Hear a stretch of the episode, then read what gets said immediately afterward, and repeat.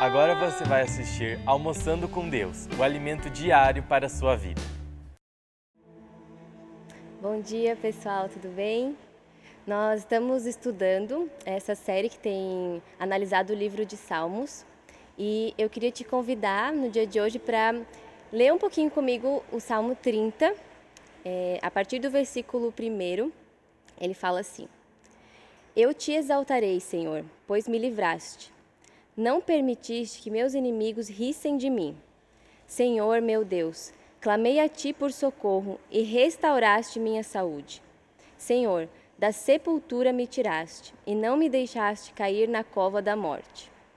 Cantem ao Senhor todos que lhe são fiéis. Louvem o seu santo nome, pois a sua ira dura apenas um instante, mas seu favor a vida inteira. O choro pode durar toda a noite, mas a alegria vem com o amanhecer. Quando eu era próspero, dizia: Agora nada pode me derrubar. Ó Senhor, o teu favor me mantinha firme como uma montanha. Então o Senhor me deu as costas e entrei em pânico. Clamei a ti, Senhor, supliquei ao Senhor por misericórdia. E depois que o salmista ele faz a súplica, no versículo 11, ele fala: Transformaste meu pranto em dança Tiraste minhas roupas de luto e me vestiste de alegria, para que eu cante louvores a ti e não me cale. Senhor, meu Deus, te darei graças para sempre. O Salmo 30, ele, as pessoas é, e a Bíblia, algumas Bíblias, elas apontam a autoria desse salmo para Davi. E ele relata um momento muito difícil que Davi viveu e que levou ele perto da morte. E é o que ele relata nos primeiros versículos que a gente leu, porque ele fala que Deus tirou ele da sepultura e não permitiu que ele caísse numa cova da morte. E, na verdade, se a gente olhar para o livro de Salmos inteiro, é, ele vai mostrar N tipos de situações, das mais felizes da vida dos salmistas às mais aterrorizantes. Né? O próprio Davi, ele tem salmos que ele, ele relata que ele passou por traições, por medos, pelo luto e por vários momentos difíceis, como é esse que ele relata no Salmo 30. Mas o que me chamou mais atenção nesse salmo, que eu, eu particularmente acho um, um salmo muito bonito, é que diante dessas situações difíceis, que fazem parte também da minha vida e da sua com certeza, é que a forma como ele enfrentou, que ele, ele conseguiu lidar com essa situação difícil, ela nos ensina duas grandes lições, pelo menos para mim, e eu queria compartilhar isso com você hoje. A lição número um é que confiar na própria força nos conduz mais cedo ou mais tarde a um lugar de desespero. Nos versículos 6 e 7 que a gente leu, é, Davi ele relata que em um determinado momento em que tudo ia bem na vida dele, ele passou a confiar na própria capacidade que ele tinha de se sustentar. Ou seja, ele deixou de depender de Deus em, nas situações que ele enfrentava e começou a se achar autossuficiente. E a autossuficiência, se você pensar bem nela, ela é uma parente muito próxima da soberba, do orgulho. E a gente já sabe o que a Bíblia diz sobre isso, né? E ele esqueceu, no caso, ele fala ali, que Deus era quem sustentava ele, nas palavras dele, firme como uma montanha. Ele, ele começou a acreditar que ele que se sustentava. E aí, no momento que ele percebeu que Deus não estava nessa autossuficiência, e ele relata isso como Deus virou as costas, ele relata o quanto ele ficou desesperado, porque ele percebeu, muito provavelmente, que ele não ia conseguir, que ele não tinha força suficiente sozinho para passar por uma situação de quase morte, que é a que ele descreve. E nós, especificamente, vivemos numa sociedade que exalta a autossuficiência. Ela exalta a capacidade do ser humano de enfrentar sozinho as situações. Ela, ele, a nossa sociedade tenta nos convencer diariamente que nós somos capazes de vencer todas as coisas que nós quisermos. Que nós temos boas habilidades, que nós praticamente somos os caras. Não sei se você já percebeu, tem várias frases motivacionais que falam isso. E nada contra frases motivacionais, mas elas podem ter esse lugar muito perigoso. E a gente às vezes fica tão arraigado, fica com essas frases tão arraigadas, com essas crenças tão arraigadas, que nós começamos às vezes até descontextualizar alguns versículos. Eu já fiz isso várias vezes, para dizer e reforçar essa minha autossuficiência. Um exemplo disso que eu já fiz e já vi muitas pessoas fazendo, talvez você já tenha feito ou visto isso também, é, é o versículo de Filipenses 4,13, que é muito conhecido, que ele fala: Tudo posso naquele que me fortalece.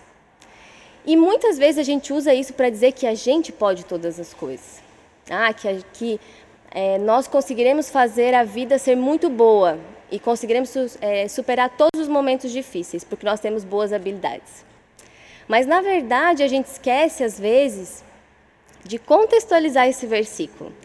Porque se a gente olhar para o contexto em que Paulo fala isso, é, e os dois especialmente os dois versículos anteriores que antecedem o versículo 13, Paulo vai falar, em outras palavras, que ele aprendeu, ele já passou por momentos muito bons de fartura, mas ele também já passou por momentos de muita escassez, momentos muito difíceis, e que ele aprendeu a ser feliz em todos eles, tanto nos bons quanto nos ruins, que também faziam parte da vida. E que ele aprendeu a ser feliz porque existia um recurso que sempre que nunca mudava, que estava presente em todos eles, que era a força do Senhor, não a força de Paulo. Então, porque Deus podia realizar todas as coisas, independente da situação, Paulo podia se alegrar. E isso é o verdadeiro significado do versículo: tudo posso naquele que me fortalece. E quando a gente é, acredita nessa nossa autossuficiência, porque a gente, a gente tem esses rompantes, né, esses momentos, a gente luta contra eles. Não demora muito, você já deve ter percebido isso, eu já percebi, que a gente se desespera. A gente fica igual um. Sabe o cachorro que corre atrás do rabo, sem rumo, ele não vai para frente, ele não sabe o que ele faz? A gente fica mais ou menos assim. Porque a gente descobre que se Deus não tiver com a gente, se a, se a força não vir dele, nós não temos a capacidade nem de nos manter em cima dos nossos pés. E a gente se vê num lugar de desespero. E isso nos, eh, me levou à segunda é, lição que esse salmo me deu, especialmente a atitude de Davi. Que a lição 2 é: quando nós nos posicionamos de maneira correta, reconhecendo que Ele é soberano, que Ele tem a força e que Ele pode todas as coisas diante das situações difíceis, então as situações difíceis se tornam é, espaços, momentos propícios para nos revelar um Deus que faz milagres. É, a gente tem um costume de olhar nas situações difíceis que a gente passa para os desconfortos que elas nos causam, porque elas nos causam desconfortos, é verdade, não é bom passar por situação difícil. Mas, é, quando nós entendemos que Deus está conosco nesse processo, que Ele tem força para superar todas essas coisas e que o socorro vem dele, então, o, os momentos difíceis, eles são solos férteis. É muito importante que a gente entenda isso, porque o Deus que faz milagres, ele opera nos momentos que são difíceis. A Bíblia vai relatar em, em vários, vários trechos é, quando aparece o Deus que cura, que é muito bom, a gente gosta de ouvir que o nosso Deus é um Deus que cura, mas ele aparece quando tem alguém doente, e isso é um momento desconfortável, é um momento difícil. O Deus que dá provisão, ele aparece quando tem escassez, quando a gente está apertado financeiramente. E isso é desconfortável, é um momento difícil. E da mesma maneira, se você for olhar numa forma mais extrema, o Deus que ressuscita mortos e que a Bíblia é, relata em vários momentos, inclusive com a ressurreição de Jesus, ele aparece quando alguém morre. Mas a gente não quer morrer, né? Então, é, o que, o que salmo me ensinou especialmente foi que Davi olhou para esse momento difícil, quando ele se viu desesperado percebeu que ele não ia conseguir atravessar por ele, é, por ele sozinho e vencer esse momento sozinho, que existia um Deus que operava milagres e que poderia livrar ele daquele momento. E foi de fato o que aconteceu, porque ele se colocou novamente nesse lugar de dependência. Então eu queria nesse dia te encorajar e me encorajar a abraçar os momentos que você está passando, mesmo que eles sejam muito difíceis, a, a caminhar por esse processo, não olhando para você, porque eu e você nós não podemos mesmo muitas coisas, é, essa é a verdade.